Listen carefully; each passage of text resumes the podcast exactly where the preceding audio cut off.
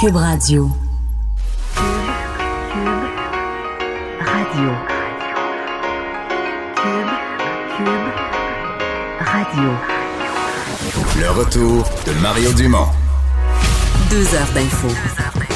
De 15 à 17. Il provoque et remet en question. Il démystifie le vrai du faux. Mario Dumont et Vincent Dessureau. Le retour de Mario Dumont. Bonjour tout le monde, bienvenue à l'émission. Euh, bonjour Vincent. Salut Mario. Journée particulière. Euh, on nous avait prévenu euh, dans les, les- les- les dernières heures euh, du côté du gouvernement du Québec. On avait donné des signaux que la journée d'aujourd'hui euh, en serait une cruciale euh, dans cette lutte contre la COVID-19. Et ça a été le cas. En fait, c'est une des grosses annonces qu'un gouvernement euh, puisse faire. Une annonce à peine imaginable. Essentiellement, on ferme tout. Absolument. Une On pause. ferme tout, puis après ça, on fait une liste d'exceptions pour ce qui est essentiel. C'est à peu près ça. La province, c'est euh, à partir de minuit demain, mais euh, évidemment, en- en- ça- tout ça va se fermer d'ici euh, d'ici les prochaines heures et demain.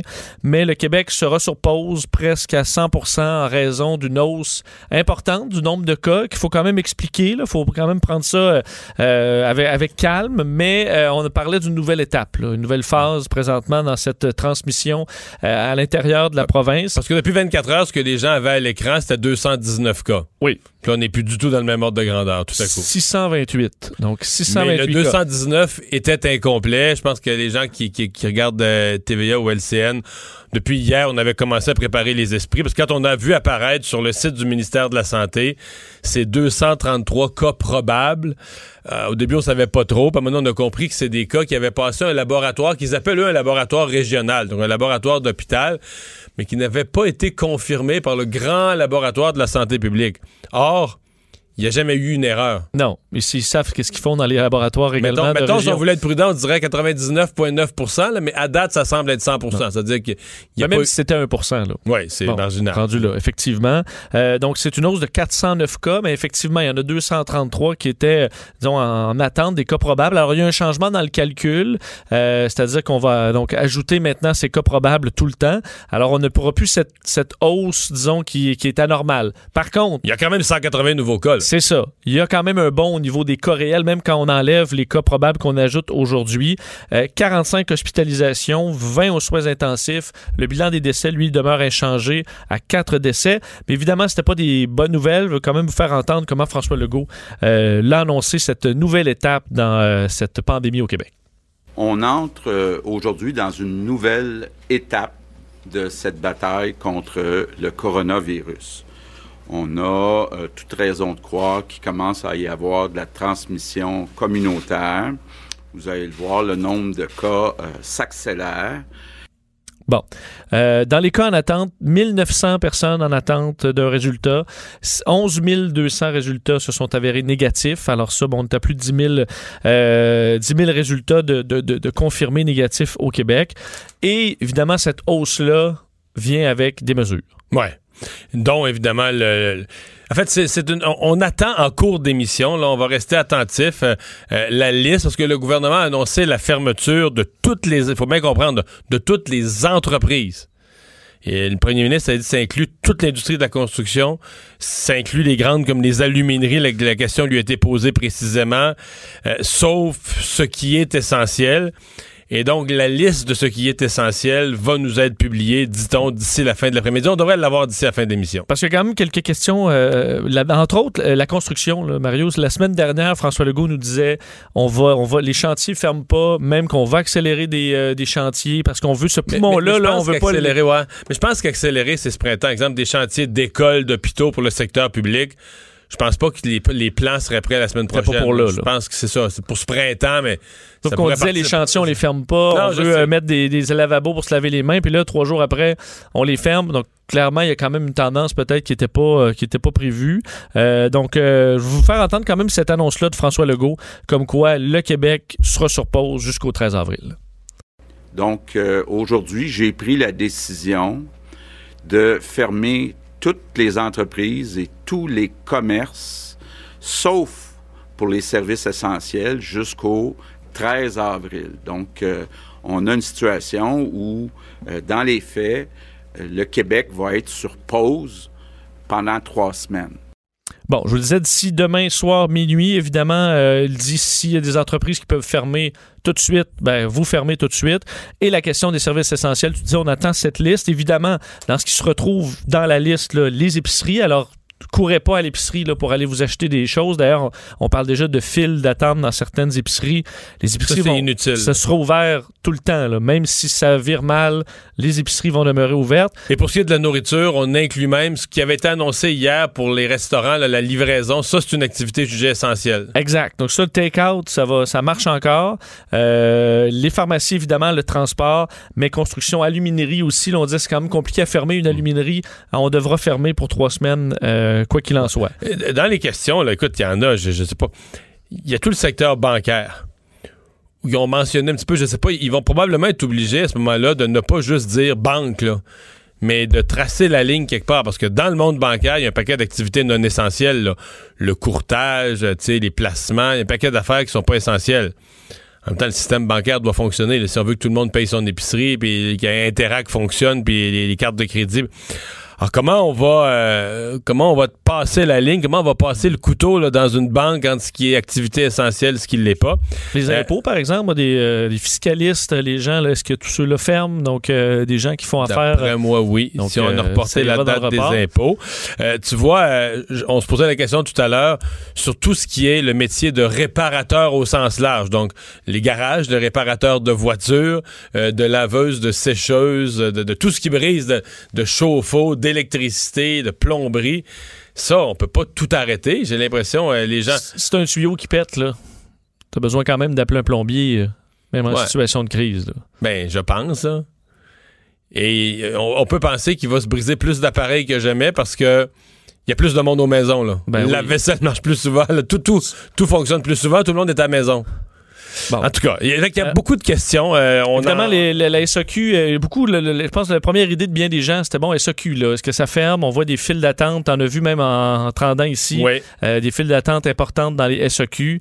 Euh, et ça, on, ne sait pas encore. Est-ce que c'est dans la liste? En même temps, tu dis service essentiel. Est-ce que la SAQ, c'est vraiment un service essentiel? Écoute, Bon. ça, là, c'est une question philosophique. Évidemment que c'est pas, pas vital, mais s'il y a une chose dans l'histoire du dernier siècle de l'humanité qu'on sait, là, sais, euh, faut, faut juste se rappeler des leçons de la prohibition. Veux-tu vraiment qu'il y a du monde qui se mette à vendre euh, Non. le vin- dire, tu vas-tu faire un alambic là, dans ta bolle de toilette? Non, parce non, non, c'est pas ça, c'est pas ça, mais le monde qui ont déjà acheté des réserves de vin, qui Oui. vont les vendre aux voisins avec euh, 10 piastres de profit, puis tout ça. Je pense que c'est un peu ça qu'on craint, là, euh, mais est-ce qu'on pourrait changer? Est-ce qu'on pourrait faire... J'ai vu toutes sortes de scénarios. Est-ce qu'on pourrait tout simplement faire des caisses, commander tout en ligne avec des caisses préparées ou... Est-ce que les euh, toi qui connais bien mieux l'économie que moi là, ça représente quoi comme choc à l'économie d'arrêter au complet Pour trois moi, semaines? c'est- c'est une récession automatique. Alors, on va faire les chiffres ensemble lentement. En admettant qu'il n'y a pas de prolongation, qu'on peut reprendre dans trois semaines. J'arrondis mes chiffres. Il y a on va enlever 52 semaines dans une année. On va dire qu'il y a 50 semaines dans une année. là. Oui. On va arriver. Ben, 3 sur 50, 3 semaines fermées sur 50 semaines, c'est 6% Fait que tu comprends? Si tu gardes un pourcent qui, qui reste là des épiceries, mettons c'est un Bon, non, j'enlève la, non, non, je, je garde la moitié. Je me dis la moitié de l'économie fonctionne. Quand même, l'État. L'État, c'est une part importante du produit intérieur brut, les gouvernements, euh, les services essentiels, ce qui fonctionne. Je mets ça à peu près moitié-moitié. Donc, mon 6% j'en reviens à 3 Fait que C'est comme si cette, interruption-là de l'activité économique, c'est 3% de l'activité économique d'une année. Tu pars à moins 3 pour une année, excuse-moi, tu vas être en récession. Là, je te parle pas de tout, le reste de ce qui est ralenti, arrêté, le voyage, le tourisme, etc., etc. Mais je me dis, juste cette décision-là te place quasiment en récession. Puis tu dis ceux qui ont qui ont encore un travail, vont pas partir dans de folles dépenses là. Vont se garder Non. un coussin si eux ils sont les prochains par exemple. Oui, oui, les gens vont être, euh, les gens risquent d'être extrêmement prudents. Donc c'est une décision euh, énorme, mais euh, comme comme je dis, dès qu'on va avoir la, dès qu'on va avoir la réponse, dès qu'on va avoir cette liste publiée, donc des commerces qui sont jugés essentiels ou non essentiels, on va vous la publier, on va vous la, partager. Euh, dans les choses que le gouvernement a publiées aujourd'hui aussi, c'est le, guide d'auto-soin. Ça peut être utile quand même, c'est-à-dire que pour quelqu'un qui serait malade, on a vraiment publié un guide complet de quoi Oui. faire avant, avant d'aller à l'hôpital. Ben, avant et pendant, parce que, et honnêtement, je suis allé le parcourir, ça semble très bien fait, là. Ça n'a pas été, on dirait ça n'a pas été fait sur le coin de la table. Guide d'auto-soin sur le site du gouvernement du Québec. Vous allez le trouver très facilement sur la page principale. Un guide de plusieurs pages, illustré. Vous allez avoir les conseils de prévention, les conseils, la description des symptômes, de ce qu'on connaît des symptômes, et également de, de comment s'organiser si vous êtes porteur pour essayer que ça ne pas, là. Alors, il y a des informations comme ça importantes. D'ailleurs, on va essayer de les rendre disponibles à ceux qui n'ont pas Internet aussi, là, ce que ce sera par la poste, mais pour l'instant, c'est seulement sur Internet. Euh, annonce également au niveau des résidences pour personnes âgées. C'était la deuxième nouvelle mesure annoncée par François Legault. Il y avait une inquiétude quand même importante. En fait, le cœur du- de, de l'inquiétude, c'est dans les résidences pour personnes âgées. On veut pas que ça, ça se propage. Et il y a des inquiétudes parce que plusieurs personnes ont peur de ça, évidemment, dans les résidences, mais certains circulent encore sans tête à sortir de leur résidence. Alors, ce sera maintenant interdit, à, part quelques exceptions. On peut écouter euh, François Legault à ce sujet.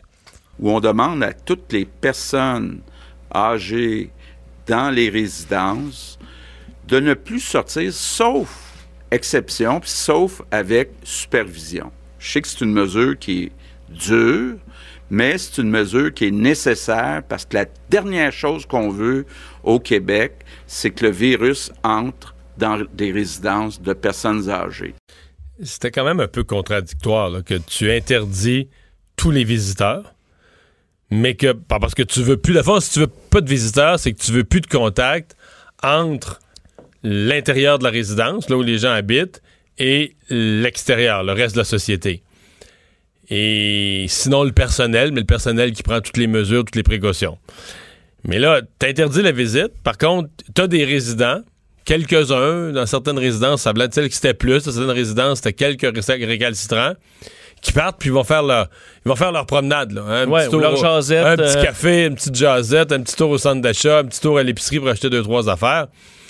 Et dans cette tournée-là, ils peuvent le ramener, le virus, dans, le- dans la résidence. Ça, c'est clair. Alors, ce sera, euh, ce sera interdit. Puis, évidemment, on parle des, euh, des personnes âgées. Euh, nouvelle qui touche également les plus jeunes parce qu'on apprend que plusieurs services de garde sont maintenant fermés en raison de la COVID-19. euh, donc, des, des endroits où il y a eu des cas. Euh, c'est le cas de la- du, du CPE. L'Abridou à Prévost dans les Laurentides. Message sur la porte où c'est écrit défense d'entrée. CPE Vire-Crêpe à Lévis également euh, qui, qui a dû fermer pendant deux jours parce que des employés étaient euh, donc en isolement volontaire dans ce cas-là. Euh, la garderie Les Petits Voyageurs à Grimby, euh, un enfant et un parent qui ont été testés positifs. La garderie Le Royaume de Candy à Laval également. Alors, des endroits qui seront fermés 12 jours. Mais ça, c'est un peu aussi, la, je trouve, depuis 24, 48 heures, c'est la nouvelle réalité, c'est-à-dire quatre garderies, euh, des paramédics dans la Nodière, euh, deux médecins euh, dans, dans la région des cantons de l'Est, euh, deux policiers euh, aux SPVM qui fait qu'il faut en mettre, je pense, une centaine euh, en isolement parce que donc tu te rends compte des milieux de travail, incluant des milieux de travail comme ça, ces garderies-là, là, c'était pas des garderies d'urgence qui étaient là pour le donc des milieux de travail importants sont eux-mêmes infectés, avec une personne l'est ou une ou deux. Et là, tu es obligé, tous ceux qui ont travaillé avec eux ou qui ont mangé à la même cafétéria, tu es obligé de mettre. C'est tous des gens dans le service essentiel. là. Oui. Tu touches. là. Puis là, tu les renvoies chez eux parce qu'ils peuvent plus travailler. Dans le cas des services de garde, là, on dit on, le, lieu, le lieu devient condamné. Donc, dans la même ville, on va rouvrir un autre service de garde dans une école, dans une autre place. Mais là, par contre, le personnel qui est en contact avec l'enfant, euh, avec l'enfant atteint, tu peux pas vraiment, ce personnel-là, ils peuvent plus vraiment travailler. Les enfants qui ont été en contact, qui ont joué avec, peuvent plus non plus être dans un service de garde pour deux semaines au moins. Oui. Parce qu'on voit que dans la plupart des pays plus touchés que nous, c'est ce qui une grande partie de ce qui est critique, c'est que le- du personnel essentiel qui, qui est infecté. Mais je voyais en, en Italie, je pense qu'ils sont rendus à quelque chose comme 24 médecins décédés. Je pense que c'est autour de quoi 10% des. euh, en fait, le- le- c'est des très gros nombres de gens infectés qui sont dans le milieu de la santé. Là. Des travailleurs de la Oui. santé. On semble confiant ici quand même de pouvoir protéger euh, nos gens. Euh, bon, ça, ça va pour Québec. D'abord, le complément, ça va être de connaître qu'est-ce qui est une activité essentielle, qu'est-ce qui ne l'est pas. Euh, à Ottawa, euh, c'était un point de presse moins lourd d'une certaine façon, sauf que M. Trudeau a... On n'est vraiment pas habitué à l'entendre faire ça. Il a levé le ton, là. Oui, le- un peu le ton. Euh, Ouais, ben pour lui, c'est levé le ton. Là. Enough is enough, assez c'est assez, euh, s'adressant aux Canadiens qui n'écoutent pas les consignes, qui sortent à l'extérieur, qui ne respectent pas leur isolement.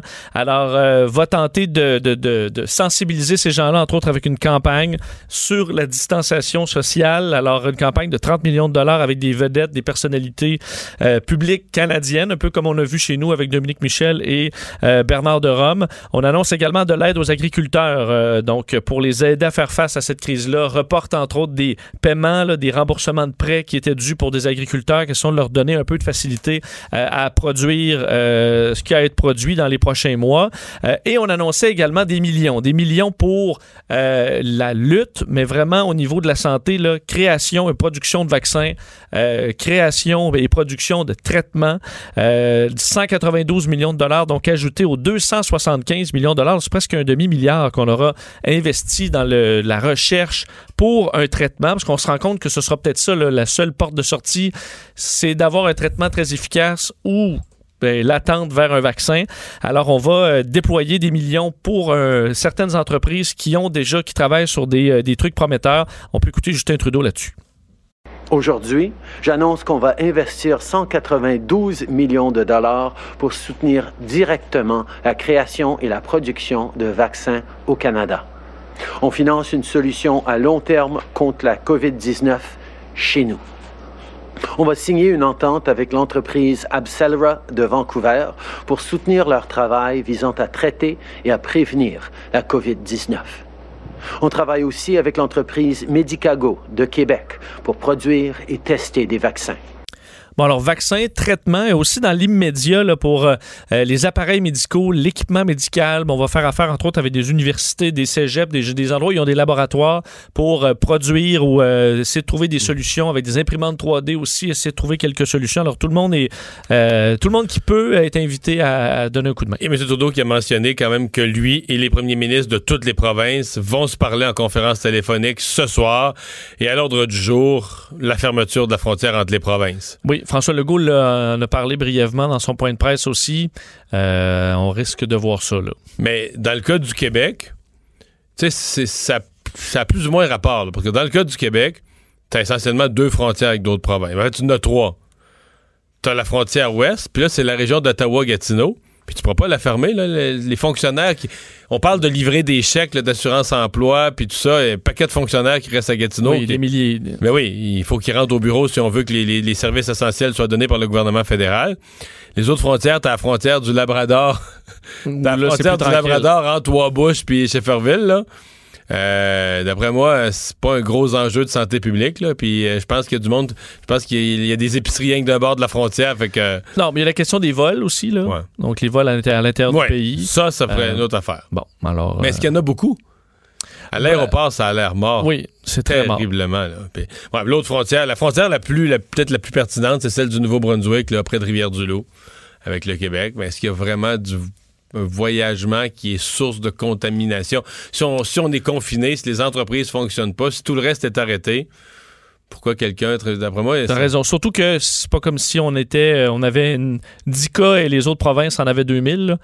Euh, Présentement, on suit à peu près l'Ontario, là, alors versus. euh, c'est pas un. Je pense que ce serait plus, ça si on le faisait, ça serait plus comme un peu symbolique pour montrer que les, les- les gouvernements prennent des mesures énergiques, puis effectivement, Ouais. arrêter les- le transport euh, par, euh, par avion. Euh, pour revenir d'ailleurs, puisqu'on parle du Canada, le, le- le- le- la mesure prise par le Québec, l'Ontario fait la même chose. hein. D'arrêter, là. Tout. Oui. Donc, la fermeture de tous les commerces et de toutes les entreprises, c'est tout le cœur du Canada, c'est le Québec et l'Ontario qui le fait, qui le fait demain. Euh, ben, si les chiffres sont en hausse ici, euh, pas juste ici qui sont en hausse, hein? Non, euh, on est rendu, et honnêtement, ça a monté de presque 25 000, là, juste depuis 9 heures ce matin. Le cas, on est à 375 000 presque au, dans le monde. Aux États-Unis, c'est vraiment rendu un des points les plus chauds avec une hausse de cas de plus de 5 000 cas en 24 heures et la journée il devrait s'ajouter encore Mais des les cas. États-Unis, là, mettons, en fin de semaine prochaine, ils vont être rendus deuxième derrière la Chine. Ils vont avoir dépassé même l'Italie, l'Espagne. Oui, l'Espagne, c'est déjà fait. L'Espagne, Oui. c'est déjà fait, OK. Oui, ils sont troisième pays le plus atteint maintenant après la Chine et, euh, l'Italie. Et honnêtement, euh, l'Espagne, ils sont en train de le laisser, derrière et de rattraper l'Italie. La situation, évidemment, particulièrement critique à New York. Et d'ailleurs, pour vous donner une, idée de l'ampleur, ce matin, avec Richard Martineau, je faisais un- le bulletin de nouvelles. On avait un milliard de personnes euh, confinées dans le monde. On est rendu à 1,7. On a rajouté là, entre euh, donc euh, 14h50 et 9h ce matin 700 millions de personnes. Mais il y a l'Inde, entre autres, qui a confiné des régions entières. Donc, c'est un pays qui, ça va vite, là. Exact, parce qu'ils sont 1,3 milliard d'habitants. La moitié sont maintenant en confinement. Alors, ça fait bondir le nombre de personnes. Puis ça, c'est confinement soit vraiment de force avec un, euh, de la coercition ou carrément, comme c'était suggéré, là, nous, on, on, on monte de niveau tranquillement. Mais entre autres, 34 pays, là, 680 millions d'habitants qui ont vraiment un confinement obligatoire de leur population. Sinon, ça se, ça se, ça, se décale. Mais au total, 1,7 milliard de personnes dans le monde. Alors, on est vraiment, on est vraiment tous là-dedans, euh, dans, dans, un peu partout à travers le globe. Il y a un texte il y a quelques jours euh, dans, dans la revue du MIT. Un texte qui réfléchit en disant bon, euh, les choses reviendront pas facilement ni vite à la normale et qui, qui parle d'un d'une possibilité, tant qu'il n'y aura pas de vaccin. Quand il y aura un vaccin, c'est une autre affaire. Mais ce texte-là part de la prémisse qu'un vaccin, c'est pas 12 mois, c'est 18 mois. Et donc, dit, OK, une fois passé la première vague, là, mettons nous au Québec, là, avril, mai, là, une fois passé la, la première grosse vague, comment les sociétés vont pouvoir vivre et fonctionner en présence du, du virus? Et la réponse qui est fournie par ce scientifique-là, c'est qu'il faudra toujours être deux mois en lockdown, deux mois en isolement, pour un mois de liberté. Je comprends. Comme si là, la Chine pouvait ouvrir, mettons, un mois. Un mois. puis il y aura des cas nouveaux. On va être obligé de refermer deux mois. Mais donc, ce qui nous amène à dire, ben, le mois où on fonctionne, là, faut être génial. Mettons, prenons, prenons le plus beau cas, celui des écoles. Durant le mois où tu fonctionnes, et là, il faut que tu donnes à tes jeunes là, des outils qui vont faire quand ils vont retourner chez eux pendant deux mois, ils gaspilleront plus les deux mois. Là. Je Ils vont avoir des travaux. Une nouvelle façon de vivre au complet pour toute la Totalement, société. là. totalement. Euh, on va parler avec euh, Benoît Masse, euh, qui est professeur titulaire à l'École de santé publique au département de médecine sociale et préventive à l'Université de Montréal. Bonjour. Bonjour.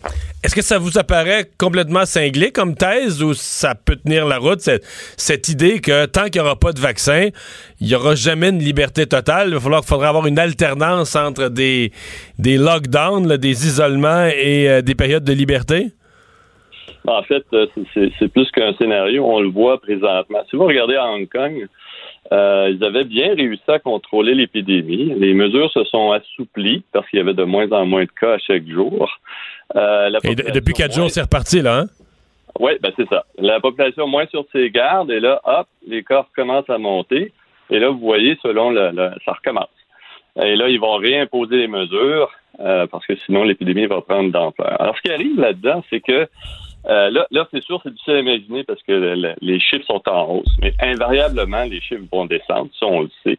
Et là, ce qui arrive, c'est qu'au lieu de- de- d'avoir le bulletin quotidien de- du premier ministre qui va être que les chiffres montent, ça va être les, ça va être des bonnes nouvelles. Les chiffres vont descendre, ils descendent, et à un moment donné, on arrive où il n'y en a plus.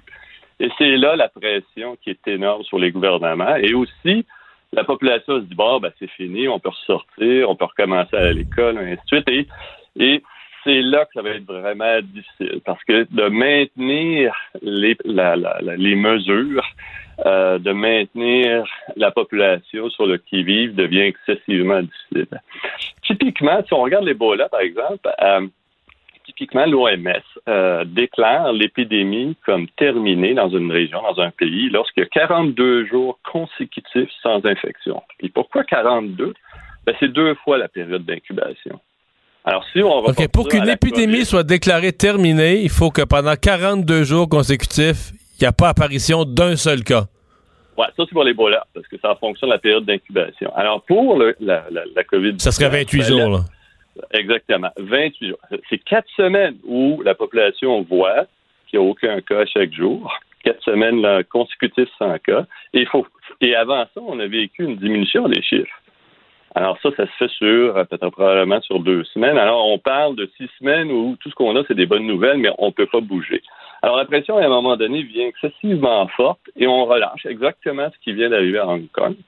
et là, on relâche un peu trop tôt. Ça va prendre du temps, hein, parce que quelques cas d'infection, on a vu que, bon, ça part lentement, l'épidémie, mais elle reprend de plus belle quelques semaines après.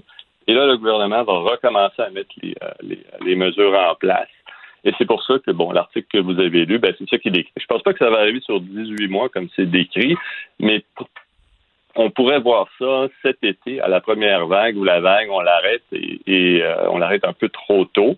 Euh, tout le monde euh, va être excessivement anxieux, on peut comprendre. Tout le monde va être excessivement anxieux de recommencer à travailler, d'aller à l'école. il va y avoir une tentation donc de reprendre la vie normale trop vite. Est-ce que parce qu'il y a des gens qui disent que pour reprendre ce contrôle-là, c'est le gras à cette étape-là, quand, on a, quand on est en décroissance du nombre de cas, que ça va mieux, que c'est la multiplication des tests qui devient l'élément qui peut nous sauver. C'est-à-dire que on a moins de cas, ils sont plus gérables, on a moins de monde malade. Et donc, euh, en faisant une multitude de tests, on est capable d'identifier les gens qui sont porteurs et eux, de les mettre en véritable quarantaine, les mettre vraiment en isolement pour plus qu'il y ait de transmission. Est-ce que ça, c'est réaliste? Ouais, ça peut aider, mais c'est pas quand même parfait. Il y a des cas qui passent à travers ça parce que là, on, on pense qu'il y a quand même pas mal de, de transmission qui se fait avec les cas symptomatiques. Et ça, ça veut dire, ben, c'est pas imaginable qu'on va tester tous les Québécois. Euh, moi, je pense que ce qui va aider, là, il y a, a 3-4 jours, la, FDA aux États-Unis a approuvé un test rapide en 45 minutes. Euh, au lieu des, du nombre de jours que ça prend présentement pour avoir le résultat. Moi, par expérience, je sais que pour d'autres virus, lorsqu'ils sont capables de développer un test rapide, c'est une question de mois avant qu'on ait des tests encore plus rapides. Et là, on parle, dans le cas du village, par exemple, des tests qui prennent quelques minutes seulement. Alors, en plus, ils sont portables, sont faciles à administrer et euh, euh, là, on peut penser tester euh, des villages au complet ou des villes au complet assez rapidement, ce qu'on peut pas faire présentement. Alors, je, compte sur le fait qu'il va y avoir des développements à ce niveau-là et on en voit déjà. Alors, c'est sûr, ça vient d'être approuvé. C'est-à-dire, c'est impossible d'acheter ce test rapide-là présentement, mais il va être développé et il va être amélioré. Mais est-ce que justement, jumelé, euh, les tests vont, euh, s'accélérer, euh, M. Mars, mais jumelé à peut-être un, traitement, on sait qu'il y a plusieurs avenues de traitement qui existent déjà, qui pourraient peut-être au moins baisser le tôt de mortalité, baisser les, les, complications. Est-ce que les deux jumelés ensemble, on pourrait réduire grandement le, temps passé en cabané parce qu'on réduit beaucoup la, la, la, la tâche pour le système de santé? Oui, sauf le 28 jours consécutifs. Vous voyez, là, on a tous ces équipements-là aussi. Euh, puis on, persiste à dire, OK, 42 jours sans infection, c'est vraiment, on déclare victoire là, au Congo si on est, on est capable d'atteindre cette séquence-là de 42 jours consécutifs, on va pouvoir dire OK, c'est fini l'épidémie au Congo, on peut on peut hein, on peut fermer boutique. Mais mais mais ici, euh, ça va être difficile tant qu'on n'a pas ce, nombre de jours-là consécutifs de, de, 28, deux fois la période d'incubation, de dire vraiment, OK, on a vraiment euh, couvert euh, complètement toute la province, qu'on est sûr qu'il n'y a pas des cas qui se propagent sans qu'ils passent à travers ce filet-là. Et on sait très bien que ça prend seulement quelques cas. Ça va prendre du temps. Ça va prendre quelques cas, mais plusieurs semaines où ces cas-là, ben, finalement, vont hmm. repartir l'épidémie. Dernière question, parce que toute la discussion qu'on vient d'avoir, fort intéressante, mais porte quand même sur le, la transmission chez nous, puis ce qu'on peut faire pour l'éviter. Les vols internationaux, là, il me semble que ah, c'est ben pas demain matin qu'on recommence ça, ça. Vous avez tout à fait raison. Hein, parce que là, nous, ben, je fais toujours l'image du, feu de forêt qu'on a réussi à contrôler dans notre province. Euh, avant d'ouvrir les frontières, il faut être certain que non seulement les provinces voisines, mais nos, voisins du Sud aussi, euh, euh, et même l'Europe, avant d'ouvrir les frontières, que tout le monde a aussi réussi.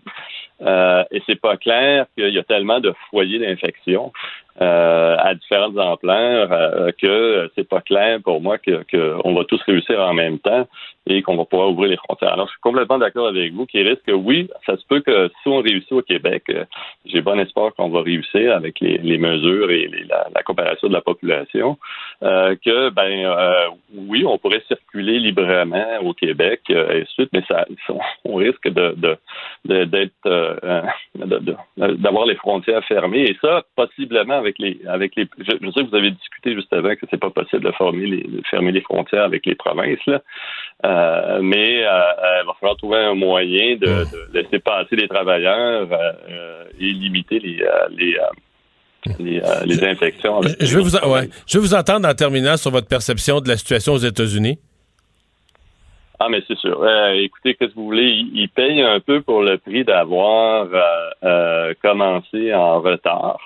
Euh, et ça, c'est là l'avantage que je trouve qu'on a au Québec ou même au Canada, c'est qu'on n'a vraiment pas euh, attendu et on a réagi rapidement. Alors, vous savez, dans, dans, dans nos combats contre les épidémies, hein, souvent, l'OMS va dire il faut agir excessivement rapidement, quitte à se tromper et à corriger le tir le lendemain. Parce que l'épidémie, elle, n'attend pas. Alors, si vous, vous, attendez, vous attendez, certains politiciens, des fois, veulent trouver la solution parfaite, ils veulent pas se faire critiquer, et ainsi de suite. Et là, ils attendent, ils attendent, mais elle, l'épidémie n'attend pas. Alors, malheureusement, aux États-Unis, je dois dire, je pense qu'ils ont commencé en retard. En plus, là, ils ont des ratés au niveau, bon, ils ont eu des ratés au niveau des, euh, des tests euh, qui étaient défectueux, et ainsi de suite. Là, ils se rattrapent, mais là, là c'est excessivement difficile à rattraper. Alors, je pense que nos, les États-Unis vont avoir énormément de difficultés à contrôler euh, cette épidémie-là. Je pense qu'au Canada, nous, euh, ça va être difficile, mais je pense que c'est on est en bien meilleure posture parce qu'on a commencé beaucoup plus tôt. Ben, professeur Mars, merci de nous avoir parlé. OK, merci. Au revoir.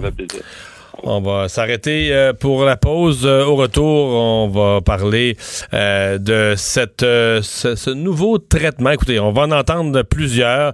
On en a entendu un à la fin de la semaine passée. Il, y aura un, il en aura un autre qui peut aider en cas de détresse respiratoire. Évidemment, on n'est pas dans le vaccin, mais on est ce qu'on le genre de mesures sur lesquelles on peut espérer pouvoir compter pour limiter le nombre de décès.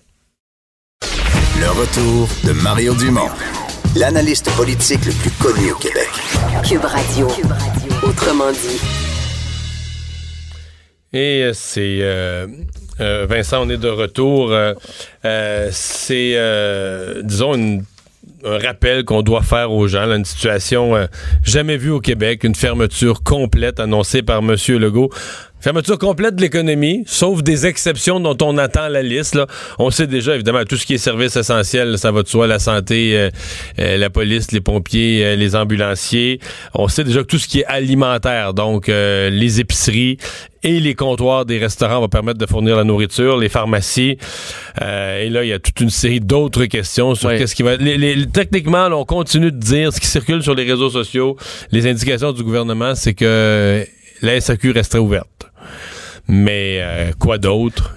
Les médias, il a quand même rappelé. Des médias d'information. On comprend qu'on verra une fermeture de beaucoup d'émissions euh, euh, favorites du public. Puis ça, c'est quand même dommage parce que là, il reste quoi? Là? Quand tout le monde est à la maison, Ben, reste que la télévision, c'est quand même un échappatoire. Là. Un Ouais, ben en fait, ce que je sais pas, c'est que techniquement, comment dire, mettons un média, là, oublie, euh, oublie l'information, oublie Oui. LCN, Oui. TVA, là.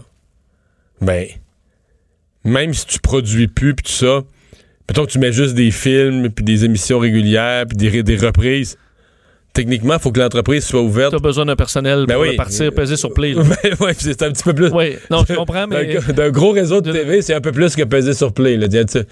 Est-ce que ça t'interdit ça? Est-ce que c'est interdit même d'avoir. Ce qui voudrait dire à ce moment-là que tout ce qui s'y reste juste l'information, tout ce qui resterait à TVA et à Radio-Canada, c'est de fusionner les antennes. Donc V devrait fermer comme complètement. Il me semble que ça se peut pas, là. Puis là, à ce moment-là, il faudrait fermer, à, dire fusionner les antennes de RDI et Radio-Canada, LCN, et puis avoir juste de l'information.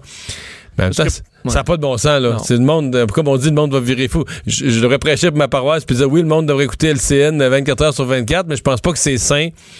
Sais, faut que tu t'informes, que tu saches Ah, ce qui se passe. quand même, il y a la, la santé physique, il y a une partie santé mentale aussi, où on devra quand même euh, pas juste être chez nous en, en cabané à entendre par, à compter les morts. là. Donc, il faudra voir la décision. C'est sûr que c'est annoncé en gros par François Legault, puis ça va se spécifier un peu dans les, euh, prochaines heures. Je suppose que dans les réseaux de, télévision et autres, on est en réunion à essayer de voir qu'est-ce que tu peux garder, qu'est-ce que tu ne gardes pas, qu'est-ce qui rentre dans l'information, qu'est-ce qui rentre pas. Alors, euh, on, on verra quand on aura des nouvelles. Et cette fameuse liste, on pourra vous en faire part. On va aller tout de suite à Anaïs et la culture. Euh, bonjour Anaïs. Allô, allô? Alors, une nouvelle chanson, euh, oui, dans tout ça, il y a des artistes qui, qui continuent, euh, qui continuent à vouloir faire euh, passer leur message, et c'est le cas notamment d'Andriane A. Mallette. Absolument. Et là, on parle d'une vraie nouvelle chanson parce que vous avez sans doute vu passer, mais aussi dans les dernières euh, journées, voire la dernière semaine, de nombreux artistes ont créé des chansons euh, en lien avec le coronavirus. Là, on est complètement ailleurs. Donc, c'est la chanteuse Andréane Amalette qui a lu euh, dans la dernière année Le monstre d'Ingrid Falaise. Et elle me disait que c'était la première fois qu'elle lisait un livre avec littéralement cette boîte de mouchoirs à côté là, parce qu'elle n'était pas capable de s'empêcher de, de pleurer. C'est vraiment venu la chercher et elle a voulu mettre ça sur papier et ça donne la chanson Le brasier qu'on écoute. Parfois il la touche, parfois les dents serrées. Moins elle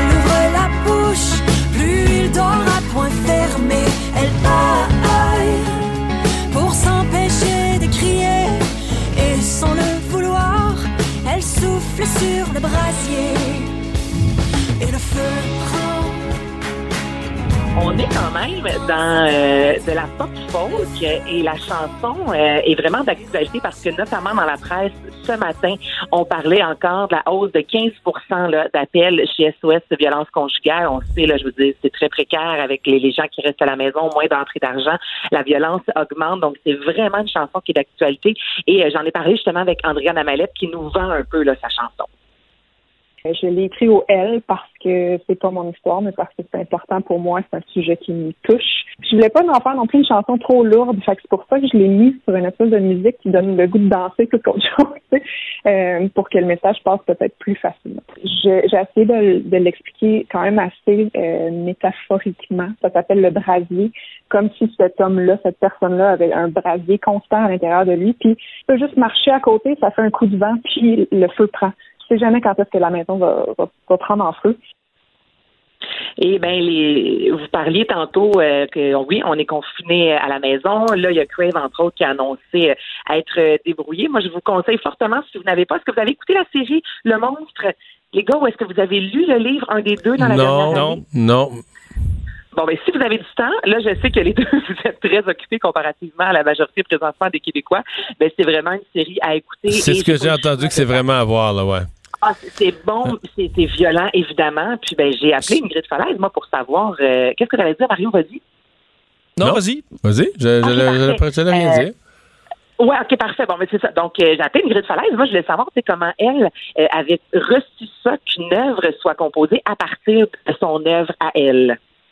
Ben, c'est sûr que ça me touche beaucoup parce que ça représente bien aussi la dynamique de violence conjugale. On danse, c'est le feu, c'est la passion, mais on entend le claquement en arrière. C'est rythmé, mais c'est une escalade de tension de la violence conjugale. Donc, je trouve que je trouve que le parallèle est très, très bien fait. D'autant plus que ces temps-ci, on entend que la violence conjugale augmente de façon fulgurante. Ça a augmenté de 15% dans la dernière semaine parce que oui, l'isolement, c'est l'étape euh, numéro un, de, ben, l'étape numéro deux, en fait, de la violence conjugale. Les, les violents euh, de ce monde, euh, ils peuvent vraiment euh, manipuler, euh, violenter à la maison parce qu'on est obligé de rester dans la maison en plus. Donc, c'est, c'est des situations qui sont extrêmement difficiles. Et comme SOS Violence conjugale, il y a tout de suite de sortir euh, un, message qui dit oui, mais pas sortir, ça veut pas dire pas fuir. Et on essaye de sensibiliser le plus de gens possible à, à cette euh, ben, à cette phrase-là, en fait. Merci, bonsoir. Hmm. Donc, la chanson sera disponible sur son nouvel album qui sortira euh, à l'automne prochain. Euh, Anaïs, parlant d'artistes qui offrent leur aide, il y a le Do Your Part Challenge. Ben oui, là, ça fonctionne au bout, ça, notamment sur Instagram. Donc, euh, en fait, c'est on nomme trois personnes qui doivent redonner à leurs fans, redonner au public. Donc, ce sont des artistes entre eux qui se, entre guillemets, challenge. Je vous entendre justement euh, le mot de Britney Spears qui a été nommé par sa sœur. To um, help people, whether it's with food or I'm getting your child diapers or whatever it is, DM me and I will help you out. Also, I'm going to nominate three other people, and I'm going to nominate Will Smith, um, Summer Scarry, and Kate Hudson. Bon, donc, reste Ouais. à voir si Will Smith va, va répondre à l'appel. Mais elle dit aux gens, tu sais, écrivez-moi en privé si je peux vous aider, notamment avec des couches, ça va me faire plaisir. Mais tu sais que si euh, tu brises une chaîne comme ça, il peut arriver des mauvaises choses. hein. Ben, je- surtout quand on les reçoit par courriel puis qu'il faut l'envoyer à Puis dans l'état actuel des choses, euh, tu veux plus qu'il arrive des mauvaises choses, c'est assez de même. Euh, est-ce qu'on est-ce qu'on fait pour cette euh, pour cette cause qui est le coronavirus un nouveau We Are the World? Ben, écoute, là, c'est ça que Lionel Richie se pose comme question. La pièce qu'on va entendre, là, ça, c'est un classique We Are the World. Tout le monde la connaît, je la fais entendre. Non,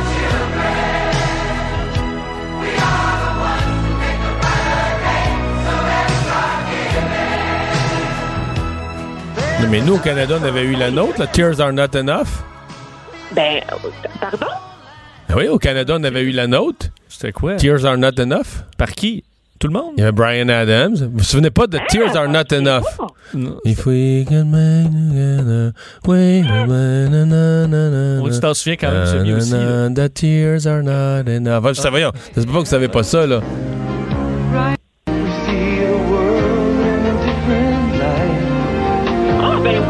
Moins vieilli, là. Ben, moins bien vieilli.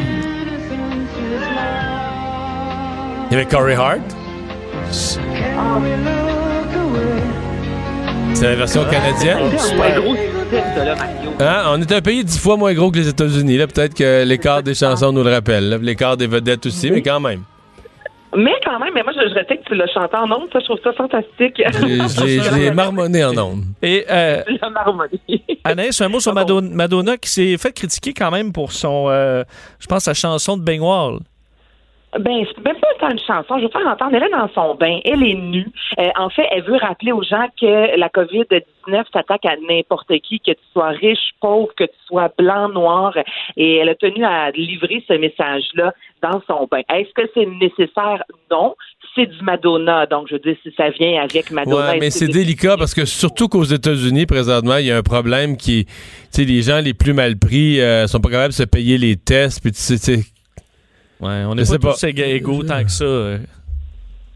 Ah, ben, je te- mais elle s'est faite un peu, euh, je voudrais euh, démolir, tout comme euh, la chanson Imagine, qui a été reprise par plusieurs acteurs et actrices la semaine dernière. Et justement, sur les médias sociaux, là, ils se faisaient démolir parce que tout le monde disait on n'a pas besoin d'avoir des riches qui sont confinés dans leur manoir, alors que nous, on est euh, 4-5 dans notre petit appartement embarqués un sur l'autre et Ouais. qu'on n'a pas de sous. Et donc, c'est ça, ça crée un gros fossé, évidemment.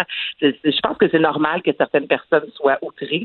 Mais en tout cas, Madonna nue dans un bain, c'est pas la première fois qu'on voyait ça et j'ai l'impression que ce ne sera pas encore la dernière. merci Anaïs. Ça me fait plaisir. Bye bye. Euh, Vincent, je suis, je viens de tomber euh, tantôt. Euh, L'État de New York, Oui. a fait la même chose que le Québec. A fermé tous les commerces. et ça. On n'a pas de liste, puis je, je le dis aux gens, mais ça nous donne quand même une liste parce que quelqu'un m'a soufflé que on s'était un peu inspiré. Tu sais, le gouvernement du Québec était parti. Donc, tout ce qui est santé, incluant les soins vétérinaires, OK, ça s'explique. Ouvert, oui, ça s'explique. Est-ce que ce sera la même chose ici?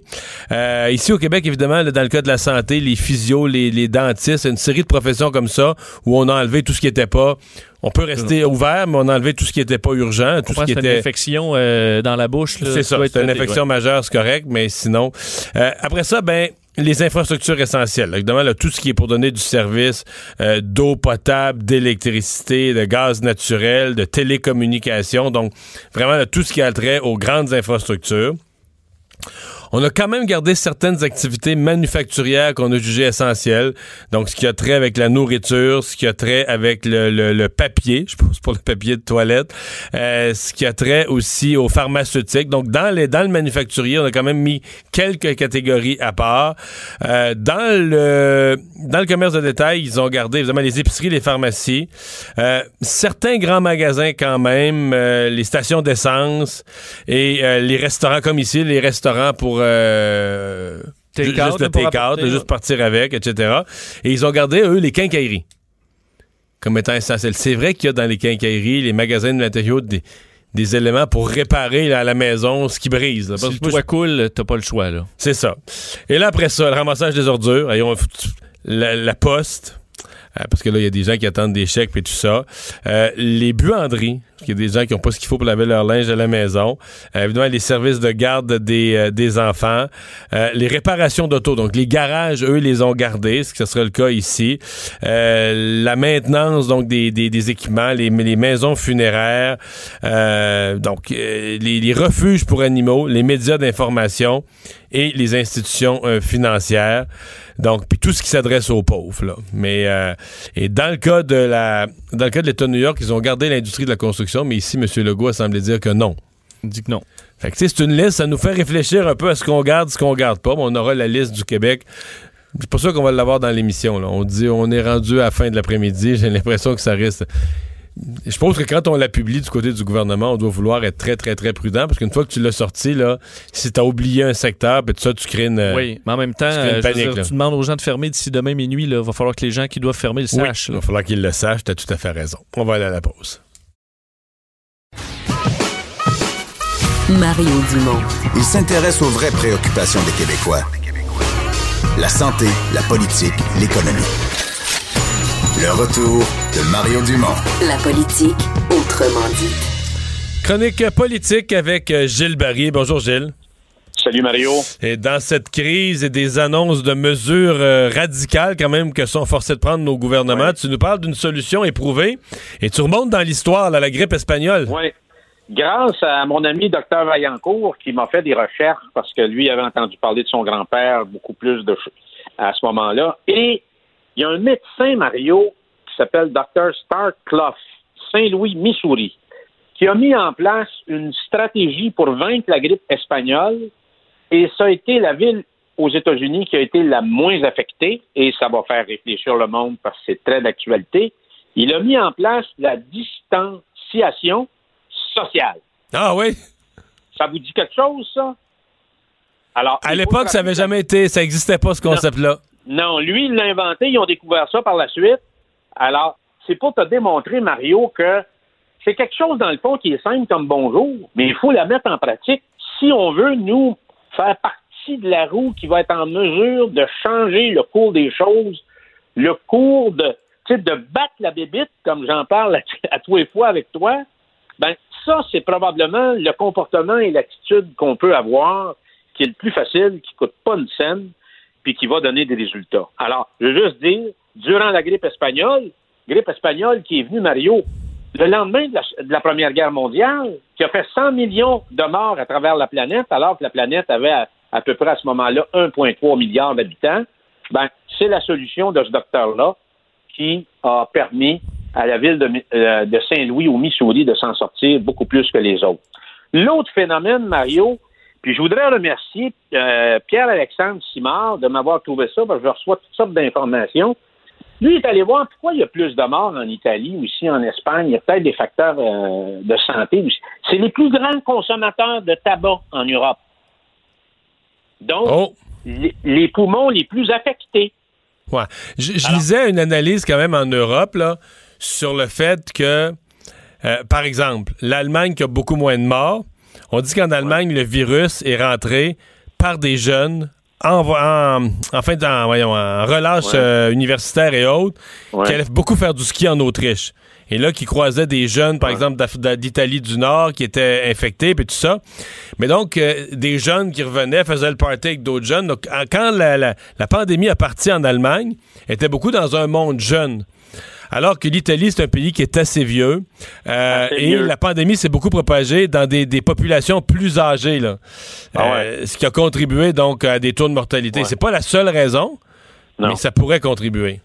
Puis il y a un lien avec des gens qui étaient fumeurs. Parce que Mais là, c'est intéressant ce que tu amènes. Alors, il y, a, il y a des choses comme ça qui vont apparaître au fur et à mesure. Mario, je veux parler un peu d'espoir aujourd'hui. Oui. Je veux parler parce que Loïc Tassi, un matin, dans le Journal de Montréal, en a parlé, puis on en reparle de plus en plus. Euh, le fameux docteur Didier Raoult, là, qui est à Marseille, puis bon, il a l'air d'un hippie, d'un marginal, d'un excentrique, puis là, tout le monde a commencé à le dénoncer. Sais, Mario, Steve Jobs avait pas, pas grand-chose d'un gars très, très rangé, hein? Alors, il y a bien des gens dans l'histoire de l'humanité qui, qui, qui, qui étaient la définition parfaite d'un, d'un marginal, d'un excentrique, de quelqu'un qui était carrément dehors de la traque, qui ont trouvé quand même des solutions pour le monde ou pour leur communauté. Alors, ce fameux docteur Raoult, là, avec son, euh, son médicament, euh, son médicament qui, euh, a été prouvé sur 24 patients, mais là, la santé en France, puis moi, je connais le ministère de la Santé en France, c'est probablement un des plus rigides au monde. Alors là, ils ont donné la possibilité de faire euh, des tests sur beaucoup plus de monde, des essais cliniques à grande échelle qui sont déjà commencés et Loïc Tassé dit qu'on devrait avoir les premiers résultats d'ici 15 jours. Alors, parce que dans le fond, Mario, face à cette bébite, il y a deux solutions. Il y a le médicament pour ceux qui sont qui ils sont porteurs du virus. Pour sauver des vies. Il y a le vaccin. C'est ça, exactement. Puis il y a le vaccin où là, l'ensemble, on n'est pas dans le contexte de la grippe espagnole. On est dans un contexte d'une économie euh, connectée. On a du savoir connecté, donc les grands chercheurs du monde entier sont mobilisés pour trouver un vaccin. Il y a quand même de l'argent pour les supporter. Et je pense, moi, que dans quelques mois, on va être en mesure de, de trouver. Il y a une course folle pour le oui. vaccin. Sauf qu'il semble y avoir un délai, c'est-à-dire que produire un vaccin, euh, le vaccin, là, puis je connais des spécialistes, je me suis fait, je me suis fait donner mon cours en vaccin, le vaccin doit quand même être testé là, sérieusement parce que, un, il peut avoir des effets secondaires graves, et deux, il peut très bien être inefficace, c'est-à-dire générer, Exactement. générer une réponse immunitaire. Donc, quand tu regardes ça à première vue, tu dis, oui, oui, tu pour la personne euh, a des anticorps, ça génère des anticorps, ce qui est bon mais que les anticorps sont pas efficaces, c'est-à-dire qu'ils n'ont pas ce qu'on appelle le, côté mémoire qui va reconnaître immédiatement le virus. C'est- si tu le croises dans ta vie un an après, qui va le reconnaître et l'attaquer tout de suite, là. ils vont avoir un délai mémoire. donc, tu, vas- quand même avoir la maladie. Tu vas avoir des anticorps, mais qui t'empêchera pas, qui empêchera pas la maladie de t'attaquer. Donc, pour être sûr que tu as un vaccin sans conséquences non voulues et efficace, Pas, tu peux pas, tu peux pas vacciner des centaines de millions de personnes, Non. des milliards de personnes sur un vaccin à l'œil en disant d'après moi il va être correct, puis finalement il l'est pas là, tu sais. Et donc il y a, il- là les, les experts disent tu t'en sortiras pas en bas de quelque chose comme un an, un an et demi. D'où la nécessité d'ici là, ce que tu peux trouver beaucoup plus vite, c'est des médicaments qui vont sauver des vies, là, qui vont faire que les gens aux soins intensifs, ils passent moins longtemps, les inflammations diminuent. Et ça, il semble avoir plusieurs pistes, là, mais quand même. Pour l'instant, les gens meurent encore. là. On a des pistes de Ouais. solutions, mais on n'est pas là. Hein? Hydrochlorine à date, là. C'est ça le médicament du fameux docteur de Marseille, qui a l'air d'un moyen joueur de banjo avec des cheveux très longs. C'est peut-être ce que tu vas avoir dans quelques semaines, vu que tu peux plus aller chez la coiffeuse. Il y a bien des gens m'ont dit, on aimerait ça voir Mario Dumont avec les cheveux un peu plus longs, parce qu'on le voit avec des cheveux très courts depuis qu'il a fait son entrée en politique très jeune. Une- Ah, ça sera peut-être le cas rendu au mois de juin, on Ben, sait pas. Mario, euh, je voudrais revenir quand même. Donc, il y a, y un espoir sur le médicament, et moi, je pense que le médicament pourrait arriver d'ici juin. Hmm. Faut avoir de l'espoir dans la vie parce que Sauf ça que, qui nous- ouais, sauf que le médicament, mettons que tu te mets du point de vue, tu es le ministre de la Santé ou tu es le directeur de la Santé publique, les médicaments qu'on a jusqu'à maintenant sont quand même des médicaments pour aider des personnes très malades à éviter la mort. Tu peux quand même pas laisser le virus se propager en disant il est pas grave, là, tu comprends? Il demeure violent et tout ça. Il permet de sauver des vies. Probablement que tu vas en perdre quand même quelques-unes des personnes plus mal en point, mais il, te permet pas, seul le vaccin te permet vraiment de dire bon ben on peut recommencer une vie normale sans surveiller la les, les gens sont immunisés là, les gens sont protégés. Ça m'amène, Mario, au prochain défi. Alors, les mesures qui ont été annoncées aujourd'hui sont quand même euh, très importantes. C'est du jamais vu dans l'histoire du Québec. Alors, fermer carrément euh, les entreprises demain euh, à minuit. C'est une journée que je vais me rappeler parce que demain, c'est ma fête, Mario. Alors, donc, le 24 mars, ça va être une journée euh, un peu sombre dans l'histoire du Québec, mais en même temps, c'est probablement une journée qui est nécessaire. C'est un passage obligé pour être en mesure de culbuter la bébite dans l'autre sens. On espère que d'ici le début mai. Mario, mercredi, je vais faire ma chronique sur, parce que les grandes inquiétudes, il y a une inquiétude sanitaire au niveau des citoyens, puis il y en a une sur le plan financier et économique. Ben, je veux juste dire que le ministère du Travail a reçu en trois jours 62 500 demandes, Mario, pour les le programme PAP, là, Ouais. qui, qui, qui, qui vient euh, s'ajouter au programme fédéral, puis ça n'arrête pas de rentrer. J'ai su qu'il y avait eu 800 demandes en quelques jours à Investissement Québec pour venir soutenir les entreprises. Donc, c'est sûr que y a, il y a un- y a- je te dirais, Mario, qu'il y a une grosse vague qui s'en vient devant nous sur le plan économique et sur le plan financier. Je pense que le Québec est probablement la province la mieux positionnée. J'ai su que Terre-Neuve ne pourrait pas, pourrait pas durer plus que six semaines. Il faudrait que le fédéral les aide. Alors, nous, on est capable de, de contrer le coup. Et moi, je, fais appel euh, aux Québécois parce qu'on est une société qui est capable de rebondir et qui en a déjà vu d'autres. Alors, mercredi, je veux te parler aussi du G20. Parce que j'ai appelé quelques contacts un peu partout, là, vu que je travaille sur le plan économique depuis à peu près 20 ans. Le G20 a probablement une carte dans ses mains qui pourrait être en mesure de donner au pays les instruments nécessaires pour être en mesure de surmonter cette vague économique qui, qui, qui, va nous, nous, rattraper tantôt, qui est le défi, c'est de, de se redresser financièrement, économiquement. Et je pense que le G20 a probablement la carte dans ses mains pour être en mesure de nous donner un coup de pouce pour traverser euh, à travers euh, à travers cette crise. Alors, euh, On va finir par avoir hâte de passer à travers. Ben, on se parle de tout ça euh, mercredi. Merci, Gilles. OK, Mario. Au revoir. Le retour de Mario Dumont. Pour nous rejoindre en studio, Studio à commercial cube.radio. Appelez ou textez 187 Cube Radio. 1877 827 2346. Alors, parmi les choses euh, qui euh, donnent un peu d'espoir, euh, il y a ces efforts pour trouver des médicaments qui, qui, peuvent sauver la vie des gens qui, qui sont atteints du coronavirus, qui se retrouvent en détresse respiratoire, par exemple, dans les soins intensifs. Et donc, il y a des chercheurs de l'Institut de cardiologie de Montréal qui démarrent une étude pour tester la colchicine. Vous voyez, je ne connais pas, ce médicament-là. On va parler tout de suite avec le docteur Jean-Claude Tardy, directeur du Centre de recherche de l'Institut de cardiologie de Montréal. Bonjour. Bonjour, M. Dumont. Qu'est-ce que la colchicine? Mettons qu'on oublie là, la, la, la COVID pour un instant. Qu'est-ce que la colchicine avant? là, à quoi ça servait ou ça sert? Alors, c'est un très vieux médicament euh, qui vient d'une plante qui existe en fait depuis des. On l'utilise depuis des centaines d'années et qui sert euh, depuis très longtemps à traiter une maladie très fréquente qu'on appelle la goutte. euh, premièrement, et deuxièmement, on s'en sert aussi dans une autre infection à virus, là, ça s'appelle la péricardite virale, les gens qui ont une inflammation euh, due à un virus de l'enveloppe du cœur. Alors, c'est un médicament qu'on utilise passablement. Donc, ça, ça sera un anti-inflammatoire, dans le fond. Ça combat l'inflammation, si je veux simplifier. là.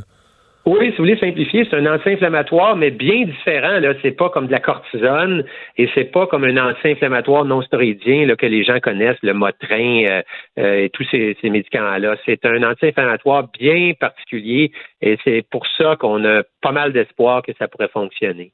OK. Est-ce qu'à date, il a été administré à des patients atteints de COVID? Non, il n'a pas été encore administré, c'est pour ça, et je pense que c'est la bonne façon de faire parce que y aller à faire des anecdotes et des tests sans faire une étude qui prouve l'efficacité, je pense que ce serait une mauvaise idée. On est bien conscient de l'urgence, c'est pour ça qu'on veut faire l'étude de façon extrêmement rapide euh, pour donner des réponses rapidement à la population. Est-ce qu'il y a un risque? Parce que là, on, fond, vous allez l'essayer, je, je vais dire ça crûment, vous allez l'essayer sur des patients où on est un peu désespéré ou c'est ça, c'est comme ça qu'on Non, commence en se disant, ben, Pas faut. du tout. Non, non, OK. Pas du tout, pas du tout, pas du tout. Premièrement, je veux rassurer les gens, c'est un- ça a été accepté par Santé Canada, ça a été accepté par les comités d'éthique québécois. Deuxièmement, c'est un médicament qu'on connaît très bien. En fait, au Québec, on est parmi ceux qui ont la plus grande expérience avec la colchicine. On vient de terminer tout à fait par hasard, il y a trois mois, une grande étude chez 5000 patients euh, qu'on avait testé dans un autre genre de problème, des patients qui avaient fait une crise cardiaque. Et on a vu des résultats passablement spectaculaires, vraiment intéressants. Mais, mais Euh, qu'est-ce où qui ouais, qu'est-ce qui vous donne à penser que sur ce virus que vous connaissez pas, qu'on connaît pas, qui vient d'apparaître il y a quelques semaines en Chine, euh, ce médicament pour avoir euh, l'effet recherché? Oui, ben, on connaît euh, pas mal bien ce, ce- ce virus-là, premièrement. Il a été bien caractérisé. Euh, je voudrais, il y a trois points pour lesquels euh, on pense que sur lesquels on se base pour espérer que l'approche va marcher, puis ils sont assez simples. Le, un, le dénominateur commun entre l'épidémie de grippe espagnole de 1918, tout le monde connaît ça, 50 millions de morts, et la pandémie actuelle de COVID, il y a un dénominateur commun qui est les enfants sont infectés, mais n'ont pas de complications. Hein, on en parle souvent. Et c'était un peu mystérieux, cette histoire-là. Euh, mais il s'avère que les enfants ont une caractéristique par rapport aux adultes qui sont capables de freiner leur réaction d'inflammation beaucoup plus rapidement qu'un adulte. Premier point. Deuxième point, euh, si on regarde ce qui s'est passé en Chine et en Italie, euh, il y a un groupe substantiel de patients qui en fait ont des complications et même décèdent, pas nécessairement parce qu'il y a plus de virus dans leurs poumons, mais bien parce que c'est leur propre globule blanc à eux qui attaquent leurs poumons. C'est une espèce, en fait, en français, on appelle ça la tempête inflammatoire. Là. Il y a un nom en anglais, on appelle ça. Total body failure, c'est ça? Ben, c'est un peu ça. C'est un peu ça. Le total body failure vient de, après la tempête inflammatoire, mais essentiellement, imaginez, ce sont vos propres globules blancs qui, au lieu de juste vouloir détruire un virus ou une bactérie, s'emballent et on n'est plus capable de mettre le frein. Et là, vous vous retrouvez à avoir des bons soldats au début qui étaient utiles à devenir des très dangereux euh, soldats qui détruisent vos propres organes. Alors, c'est dans ce... Et le troisième point, pour un peu appuyer ce que je dis, c'est que là, on revient à des animaux. Si vous euh, infectez des souris avec euh, le virus de la grippe et que vous bloquez leur inflammation, ben, et oui, les souris vont vivre beaucoup plus longtemps. Alors, quand on a mis ça tout ensemble, on a posé l'hypothèse récemment que réduire l'inflammation, modifier la fonction de votre propre système immunitaire à vous, pourrait être une solution pour réduire euh, de façon substantielle les complications du COVID. OK. Et donc là, euh, on va commencer. Est-ce que votre étude s'étend sur tout le Canada, euh, des cas un peu partout, à l'extérieur même du Canada? sur quelle population vous faites cette étude-là? Oui, alors donc, pour faire partie de l'étude, il faut évidemment avoir un diagnostic de COVID, un. Deuxièmement, il faut avoir au moins 40 ans. Troisièmement, on a commencé à 7 heures ce matin avec le Québec, mais évidemment, on est en discussion extrêmement intense et rapide avec le reste du Canada. Euh, je pense bien que la Colombie-Britannique euh, va s'embarquer assez rapidement et on a des discussions avec plusieurs parties du Canada. Euh, évidemment, on comprend l'urgence. on, est, on voit les mêmes chiffres que vous. Euh, on veut donner la réponse le plus rapidement possible. Alors, il n'est pas exclu, euh, et je nommerai pas de pays, mais il n'est pas exclu qu'on étende l'étude à d'autres pays, euh, évidemment dans l'espoir d'aller le plus vite possible, mais il faut bien faire les choses. Mm. Ces protocoles-là, il faut que ça soit accepté au Canada par Santé Canada. Dans tous les pays, ils ont leurs agences. Alors, on est en négociation d'heure en heure euh, et j'en dirai pas plus pour l'instant, mais de voir comment on peut accélérer l'étude pour donner des réponses rapidement. Bien, on va se croiser les doigts, que tout ça donne euh, les résultats que tout le monde attend. Euh, docteur Tardy, merci beaucoup d'avoir été là. Monsieur Dumont, est-ce que je peux vous demander une faveur? Oui, certainement. On a besoin de rejoindre les, les 6000 patients. Si vous pouviez dire à vos auditeurs, auditeurs s'ils ont le diagnostic COVID, ils peuvent appeler 24 heures sur 24. Ils, ils vont parler à une infirmière immédiatement. Au, centre de recherche de l'Institut de cardiologie de Montréal. 1-877-536-6837. C'est, c'est le site pour parler pour l'étude Col Corona 24 heures sur 24. Le message est passé. Merci beaucoup. Merci beaucoup, M. Dumont. Au revoir. On s'arrête pour la pause. Au retour, on parle de l'impact de cette période où on dit aux gens de moins utiliser d'argent comptant. Est-ce que ça pourrait marquer presque la fin de l'utilisation de l'argent comptant au pays? Le retour de Mario Dumont.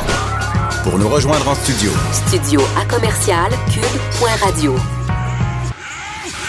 Appelez ou textez. 187 cube radio. 1877 827 2346. Oui, il reste encore un, peu de monde, euh, minoritaire maintenant, mais habitué ou qui préfère payer avec l'argent comptant. Et là, il frappe un nœud parce que plusieurs avis ont dit, ben l'argent comptant, une fois qu'on l'a mis et qu'on l'a touché avec nos doigts, pourrait être porteur du virus. Donc, à beaucoup d'endroits, on ne l'accepte plus. Est-ce que cette crise pourrait notamment signifier la, fin de l'argent comptant? On en discute avec Germain Belzile, euh, qui est au département d'économie appliquée du HEC. Bonjour. Bonjour. Euh, oui. C'est quoi? Est-ce qu'il y a des chiffres qui existent sur l'utilisation du comptant, la quantité de gens qui est encore dépendant de ça? Oui, euh, il y a des chiffres qui sont publiés par euh, euh Paiement Canada, qui est l'ancienne, euh, anciennement appelée l'Association canadienne des paiements. C'est eux autres qui s'occupent de tout ce qu'on appelle la compensation des chèques. Et donc, quand vous déposez un chèque, éventuellement, on enlève l'argent de votre compte de banque puis on le dépose dans le compte de quelqu'un d'autre. Puis les banques se transfèrent des fonds électroniques. Mais tout ça, c'est géré par l'Association canadienne des paiements, qui s'appelle maintenant Paiement Canada. Bon, puis ils publient des chiffres eux autres, qui sont pas toujours tous à date cependant. Et donc, donc est-ce que cette, euh, cette portion de la population qui est rendue quand même réduite, je pense qu'il y a des gens à plus faible revenu peut-être, euh, qui ont des plus petits montants, qui retirent de l'argent, qui payent comptant, des gens plus âgés certainement. Euh, est-ce que c'est est-ce que c'est fini? C'est pas c'est loin d'être fini, mais euh, ça diminue. Euh, euh, en volume, c'est-à-dire le, le, le, le, pourcentage des, des transactions qui sont faites en, cash, c'est à peu près à un quart. Là, ça baisse avec, évidemment avec la crise actuelle, ça doit baisser pas mal. Là. il y avait encore un quart des paiements qui se faisaient en comptant. Oui, mais ça peu près un quart des paiements.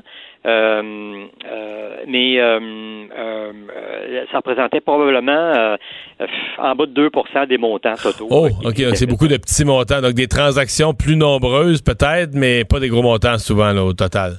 C'est ça. Ben, quand vous achetez une voiture, entre autres, vous ne payez pas cash. Là, non. puis ça a l'air de rien, mais ces gros montants-là, c'est un petit pourcentage des transactions, mais c'est un gros pourcentage des montants. Oui. Est-ce que, est-ce que le, donc le, le, phénomène, une personne, la question, c'est est-ce qu'une personne qui par la force des choses, va s'être habituée à payer par carte dans le cadre de la crise, euh, risque de jamais revenir en arrière? Euh, c'est possible. Il y a peut-être des gens qui euh, qui jamais passés à ça. Euh, euh, avant là, puis par la force des choses de fond. Puis une fois qu'une nouvelle, une fois qu'on a, comment je dirais, euh, dédramatisé une nouvelle technologie puis qu'on la connaît mieux, ben on est plus porté à l'utiliser. Euh, y a, mais il y a des gens qui, euh, qui, vont trouver ça difficile et puis qui vont revenir au cash sans doute. Puis aussi, il y a des raisons de, de, discrétion qui font qu'on veut pas nécessairement que les banques et surtout avec avec toutes les les vols de données qui se produisent, par exemple, là, ben, on veut pas nécessairement que les banques sachent tout ce qu'on tout ce qu'on achète puis où est-ce qu'on achète nos affaires.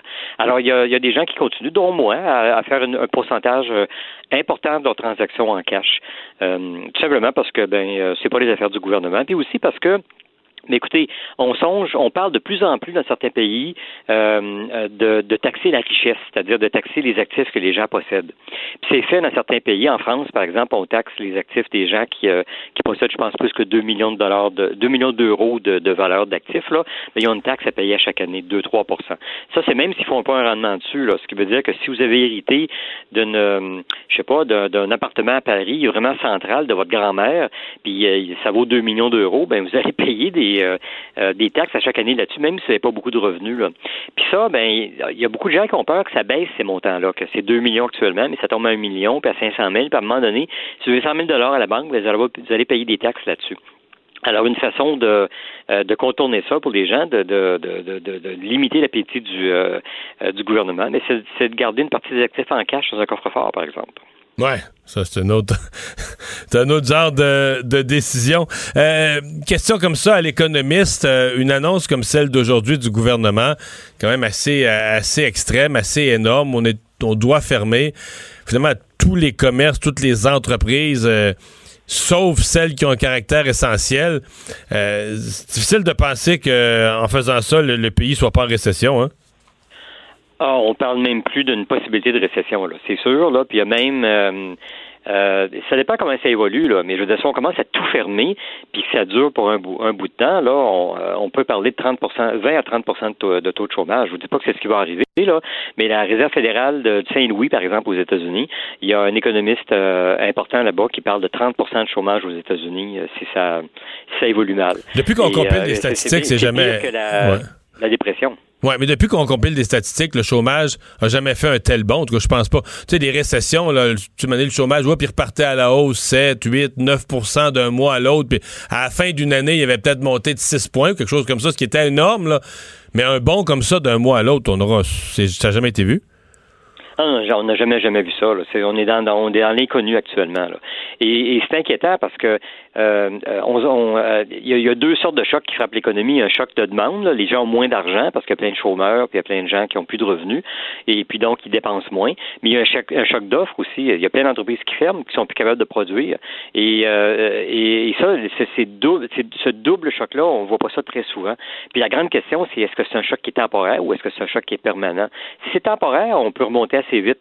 Mais si c'est permanent, puis qu'on se ramasse avec euh, des, des, euh, des, des pans complets d'industries qui, euh, qui sont en dehors de, qui font plus de business pendant longtemps, ben ça pourrait avoir des effets vraiment, vraiment désastreux sur, sur, le niveau de vie des gens, en fait. Germain Belzile, merci beaucoup d'avoir été là. Bien, merci Au beaucoup de l'invitation. Au revoir. Germain Belzile du HEC. Et Vincent, oui, donc un résumé euh, sur euh, les annonces du jour. D'abord, les, les hausses de cas au Québec. Oui, hausse quand même euh, enfin, très importante qui amène euh, ces nouvelles mesures. 628 cas présentement au Québec. Je rappelle qu'on était à peine au-dessus de 200. Euh, c'est donc 409 cas de plus. Il y a des, deux, quelques raisons pour ça. On arrive là, dans les cas qui, qui revenaient de voyage de, de la semaine de relâche. On a un changement dans le calcul également. Donc, on ajoute maintenant les cas probables. Donc, ça augmente à peu près de 200 cas. Mais il y a quand même une hausse euh, marquée, ce qui montre, selon François Legault, une nouvelle étape, une nouvelle phase où on commence à avoir de la transmission communautaire. Euh, ça amène une décision euh, assez drastique au Québec euh, de fermer tous les commerces, toutes les entreprises non essentielles à partir de minuit demain. Euh, cette liste de ce qui est essentiel, on l'attend toujours là, pour voir le fin, euh, le fin détail. Mais on sait que les épiceries, les pharmacies, le transport, euh, ça reste ouvert. Mais on annonce que les chantiers vont fermer, euh, les alumineries par exemple. Alors tout ce qui est vraiment non essentiel, ce sera fermé. Évidemment, ce sera un coût important pour l'économie. On annonce également pour les résidences pour personnes âgées, on ne peut plus sortir, sauf sous supervision. Là. Alors, il faudra voir encore là les, En fait, les détails. Avec l'extérieur. Les, visiteurs n'avaient déjà pas le droit de rentrer. Et là, les résidents, même dans les centres personnes autonomes, les résidents n'ont plus le droit d'aller se promener. Exact. Et euh, on ajoute également le guide d'auto-soin. Vous pouvez aller sur le site du gouvernement du Québec pour voir ce guide-là, très bien fait, sur la prévention, les symptômes, comment se traiter à la maison si vraiment des symptômes légers reliés à la COVID-19. Alors, ça peut être une, une ressource intéressante. Euh, Pierre Fitzgibbon, euh, le ministre, qui tenait quand même à rappeler ce que François Legault avait dit dans le point de presse, mais quand même qui soulevait quelques questions. Tout ce qui peut fonctionner avec le télétravail, là, si une entreprise est complètement euh, en télétravail, ça fonctionne. là. Vous avez le droit d'être chez vous et d'être opérationnel. Mais évidemment, s'il y a des gens qui doivent être dans un bureau quelque part, ben là, ça fonctionne plus. Ouais, je pense on que devra fermer. Je pense que monsieur. euh, je pense qu'il va en avoir refroidi quelques-uns quand même là-dessus, monsieur Legault, en disant ça. Dire que il faut pas que faut même pas que le télétravail te force à rentrer euh, 7, 8, 10 personnes à ton siège social. là.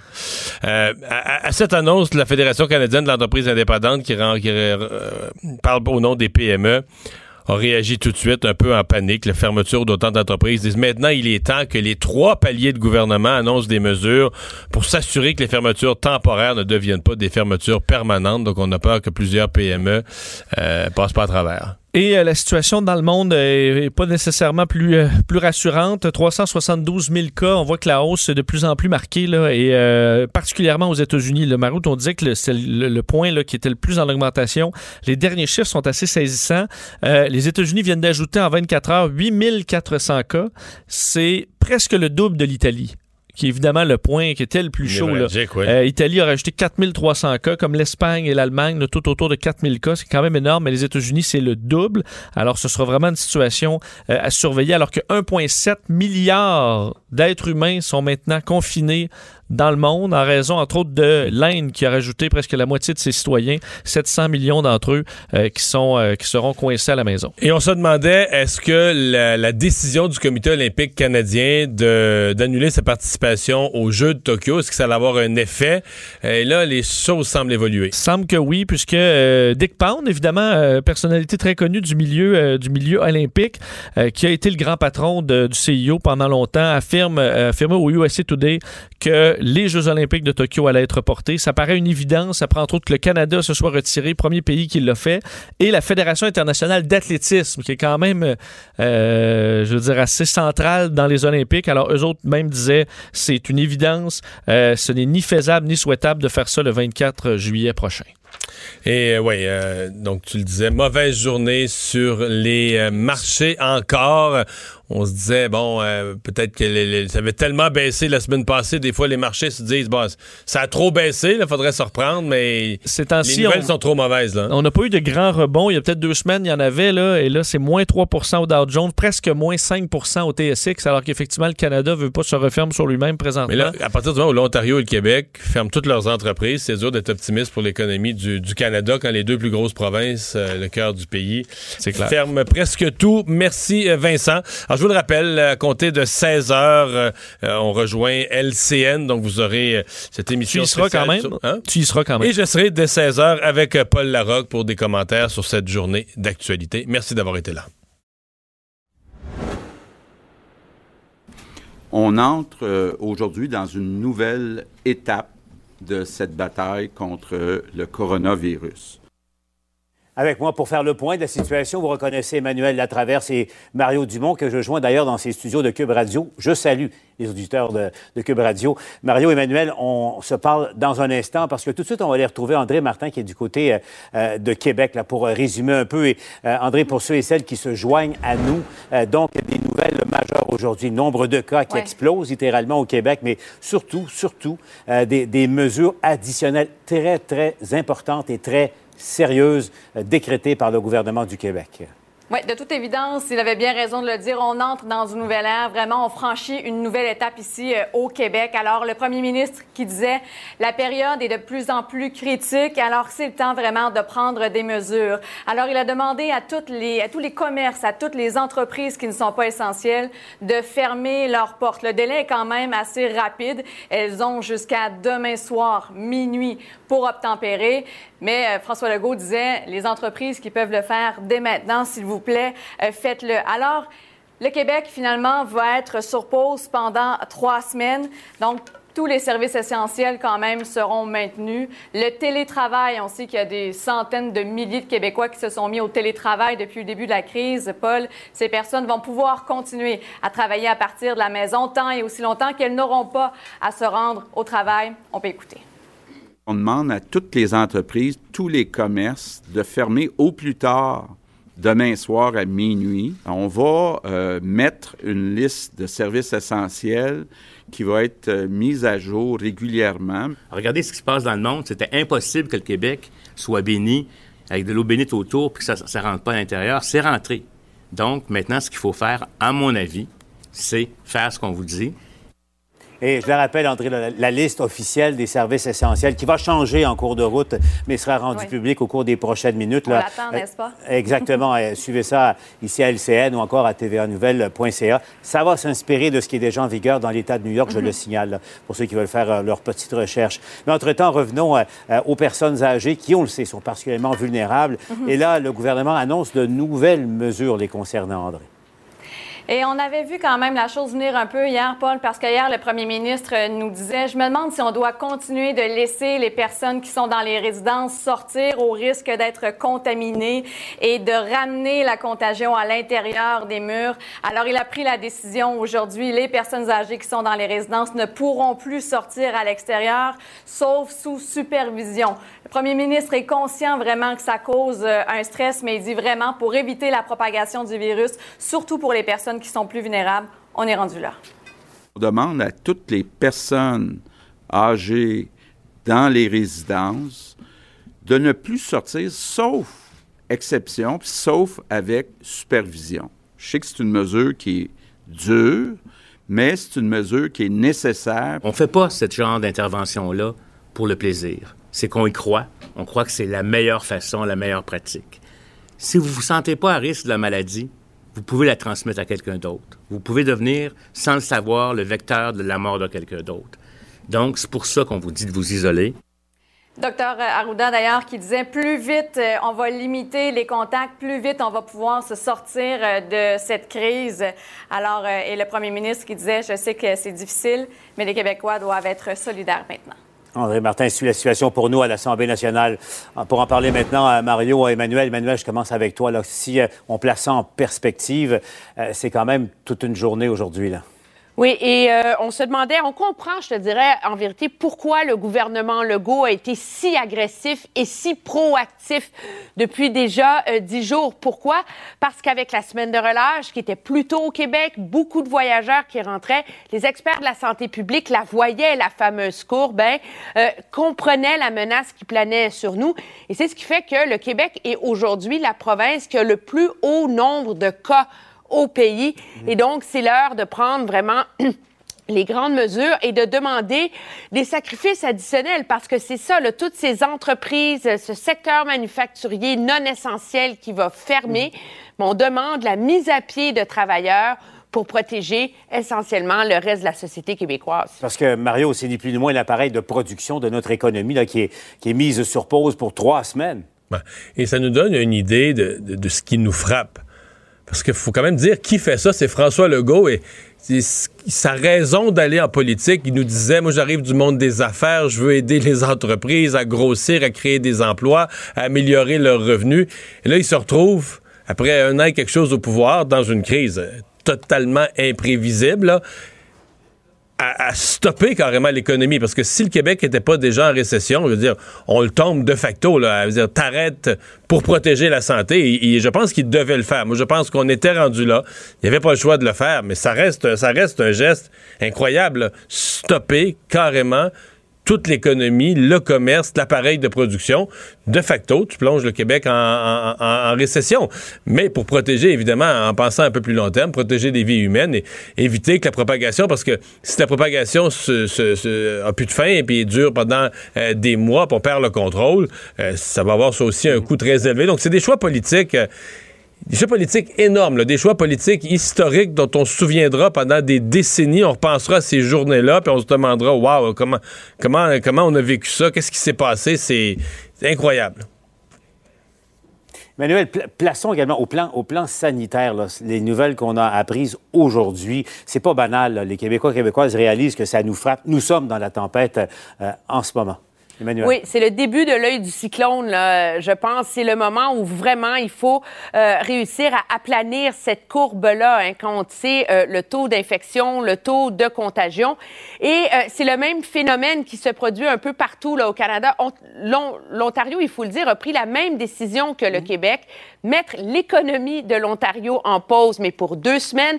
La ville de Toronto vient de déclarer l'état d'urgence. Donc, on sent que ça s'accélère, ces mesures-là.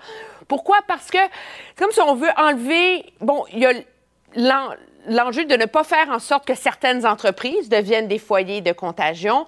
Et quand on parle de fermer tous les commerces, c'est enlever la tentation aux gens de sortir dehors, prendre les grands moyens pour que les gens s'isolent et, euh, ne prennent pas euh, le risque euh, de multiplier le nombre de cas.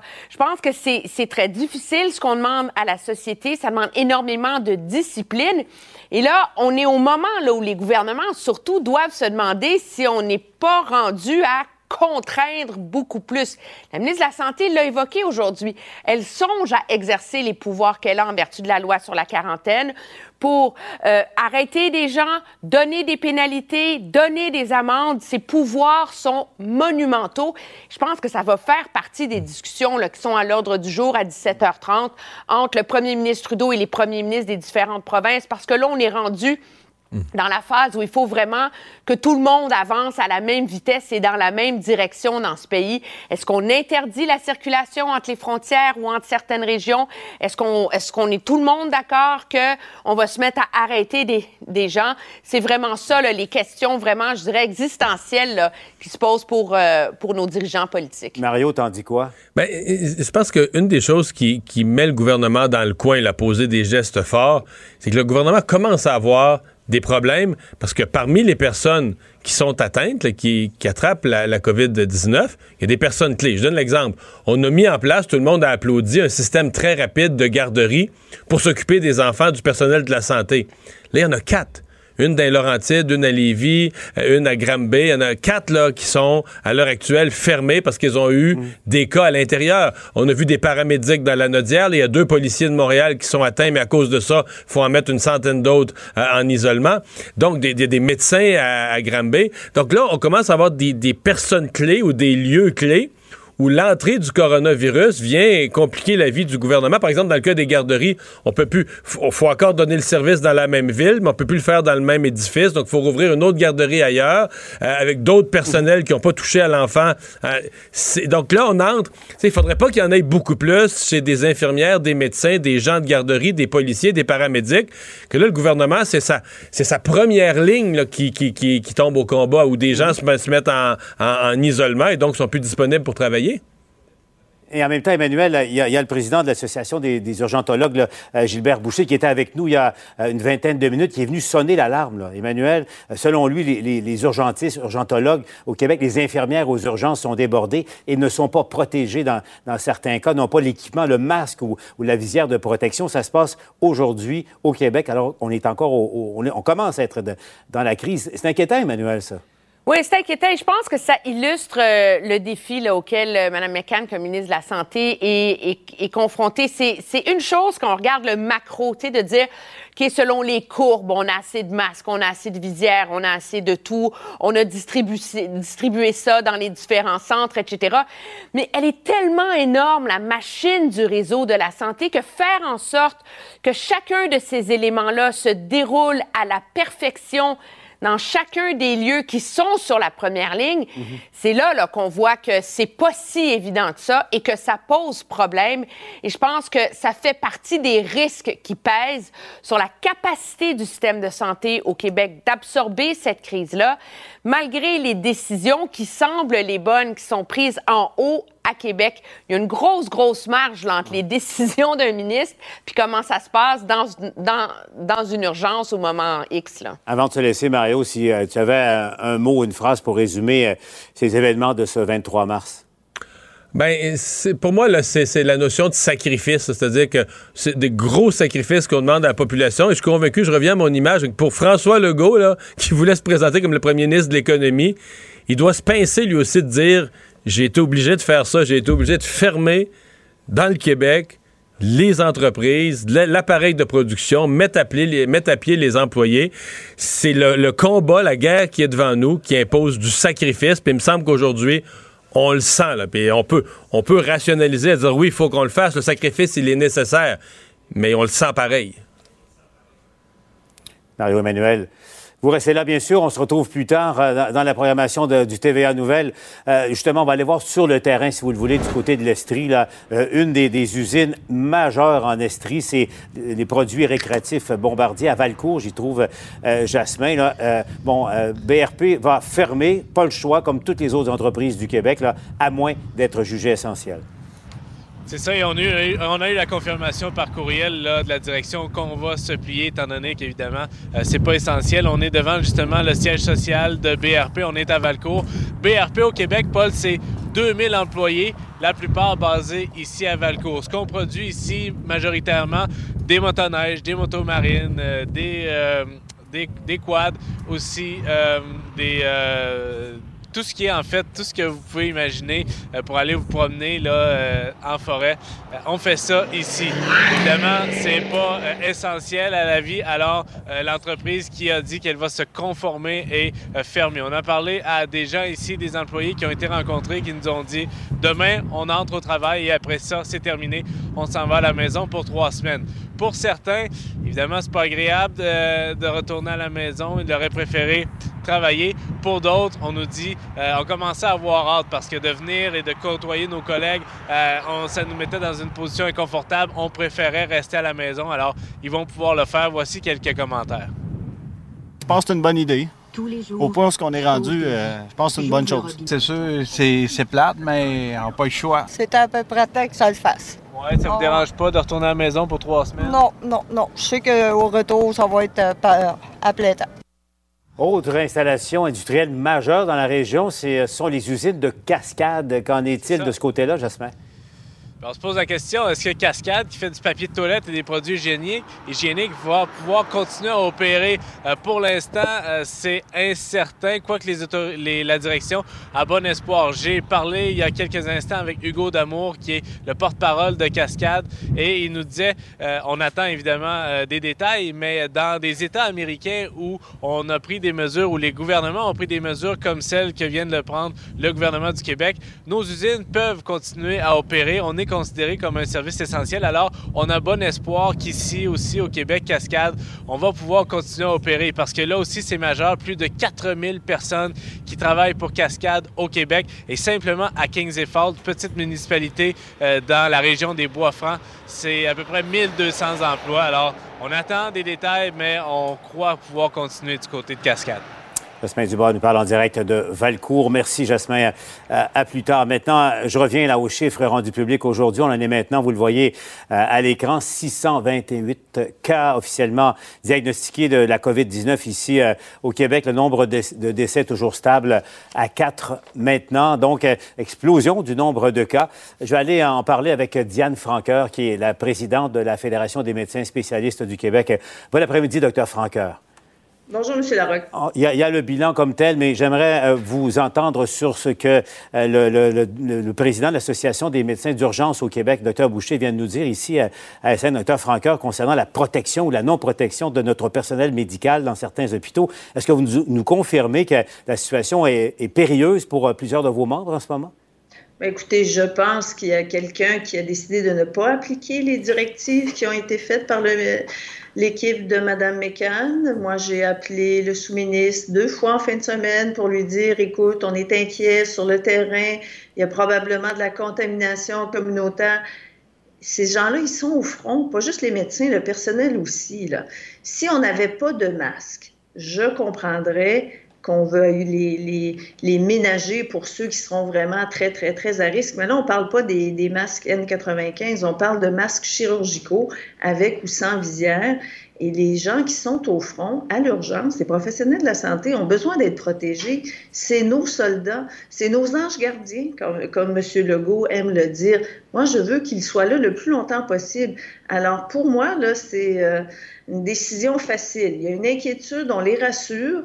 Si on avait tort d'avoir utilisé des masques et des jaquettes pour tout le monde, on les enlèvera la semaine prochaine. Mais pour l'instant, les gens qui sont là sont inquiets. Il faut les protéger. Docteur Franqueur, donc ce que vous nous dites, c'est depuis quelques jours, et, et c'est normal, la pandémie euh, s'étend au au Québec comme partout ailleurs, et vous nous confirmez donc qu'à l'heure actuelle encore, dans des euh, salles d'urgence un peu partout au Québec, il y a des médecins, il y a des infirmières peut-être qui n'ont pas l'équipement adéquat pour se protéger alors que, que des malades arrivent. C'est bien ça la, la réalité? Tout à fait. Et puis nous, on a été très proactifs. Vous savez, je ne peux pas me permettre que ces gens-là soient malades. Là. À l'urgence, euh, on est chanceux. Il y a moins d'activités ces temps-ci, mais euh, il n'y a personne qui est superflu. On a besoin de tout ce monde-là. On a besoin qu'ils soient là tout le temps. Parce qu'à un moment donné, dans les prochaines semaines, ça va aller moins bien. Et la porte d'entrée, elle va être là. Alors, s'il vous plaît, est-ce qu'on peut les équiper pour travailler? À un moment donné, là, il y a quelqu'un qui ne respecte pas les consignes qui sont données. Il y a un nom, il y a quelqu'un qui a la clé, il y a quelqu'un qui ne veut pas distribuer les masques parce qu'il y en a des masques. On mais l'a qui- confirmé samedi et dimanche. Docteur Franqueur, qui ne veut pas euh, agir? Là? Ce que vous nous dites, c'est qu'au bureau de la ministre, ils sont conscients, mais à quelle place que ça bloque? Parce que c'est inquiétant ce que vous nous dites. là. C'est très, très inquiétant. Ben, c'est- ça, ça bloque entre la- les conseils qui sont donnés aux, aux, euh, aux dirigeants du réseau et entre, euh, entre ceux qui les reçoivent et la salle d'urgence. Puis moi, je vous dis, je pense qu'il faudrait mettre ça au clair aujourd'hui. Et euh, ma recommandation, c'est que tous les gestionnaires attendent le personnel un masque à la main ce soir et qu'ils s'assurent que tout le monde en a. Ça va les rassurer. Il y a tellement d'incertitudes dans le COVID. Ça, c'est un, comme on dit en bon français, un no-brainer. C'est facile. Il y a des masques, on vous les donne. Euh, on en a suffisamment, on n'en enlève pas à personne. Trouver du personnel quand on n'en a pas, c'est difficile. Trouver des lits quand on n'en a pas, c'est difficile. Trouver des masques quand on en a, ben, il faut les utiliser, point. Ça va les rassurer. Et puis, si on le fait pour rien pendant une semaine, parce que on s'aperçoit que peut-être que la semaine prochaine, c'était pas nécessaire, au moins, ces gens-là vont mieux dormir ce soir. Le personnel ne va pas avoir l'impression qu'ils ramènent des microbes chez eux, puis ils vont être contents de rentrer au travail demain plutôt que de rentrer à reculons parce qu'ils ont peur d'attraper quelque chose. Diane Franqueur, je vous rappelle, est la présidente de la Fédération des médecins spécialistes. Merci, docteur Franqueur, d'avoir été avec nous euh, à LCN. Maintenant, je me tourne vers euh, Félix Séguin. Euh, Félix, le service de police de la ville de Montréal qui, carrément, là, encourage les citoyens qui seraient témoins de, bris des mesures de, confinement et de prudence à, ne pas hésiter à compter de maintenant et à, à composer le 911. Oui, c'est bien juste. Évidemment, il faut faire preuve de jugement lorsqu'on appelle le 911. Il ne faut pas appeler la centrale téléphonique pour des pécadilles, mais euh, c'est le chef de police, le directeur du SPVM, qui nous l'a confirmé à TVA Nouvelle. Vous allez l'entendre en entrevue dans un instant. Si vous êtes témoin de personnes qui brisent des mesures de confinement, des mesures de quarantaine et qui s'attroupent également dans la rue, plus de deux personnes dans des lieux publics sans respecter la distanciation sociale, vous pouvez faire appel à la police. Vous pouvez aussi faire appel à la centrale téléphonique 911. Il l'a confirmé lui-même. Le voici. On encourage les gens à dénoncer. Nos gens au 911, euh, évidemment, sont, sont présents, ont la capacité de répondre à, l'ensemble des appels. Puis on encourage les gens à dénoncer, à s'inscrire dans ce que le gouvernement a demandé, évidemment, pour s'assurer que ce virus-là cesse de se déplacer d'une région à l'autre ou d'une place à l'autre, d'une personne à l'autre. Bon, maintenant, euh, c'est important, Félix, qu'on vient d'entendre là, parce qu'il y a plusieurs citoyens qui étaient outrés en fin de semaine de voir des gens euh, faire fi des règles euh, élémentaires. Donc, la police, ce que la police dit, au fond, n'hésitez pas à dénoncer si vous êtes témoin d'un rassemblement de plusieurs personnes.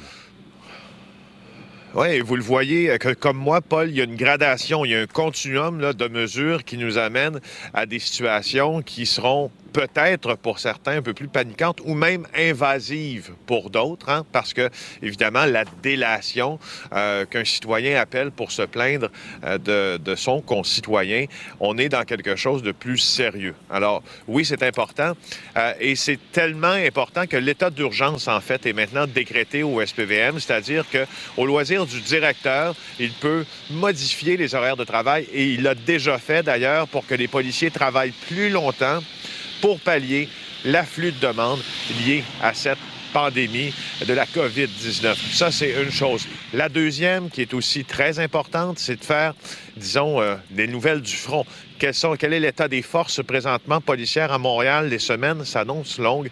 Euh, et il y a présentement deux policiers. D'ailleurs, nous sommes devant le poste de quartier numéro 15 dans le sud-ouest de l'île. Deux policiers euh, infectés.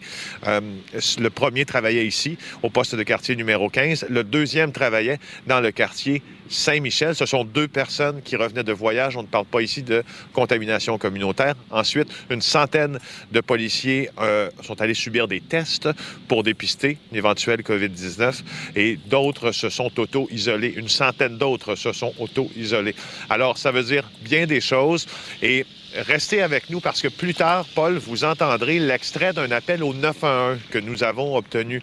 On a bien vu que les gens du 911 sont préparés à recevoir les appels de la population. On entendra une dame qui dit, écoutez, euh, euh, une personne euh, que je connais revient des États-Unis présentement et elle est à l'épicerie et je crois que c'est mon devoir de citoyen. On verra comment ça se passe à la centrale téléphonique 911.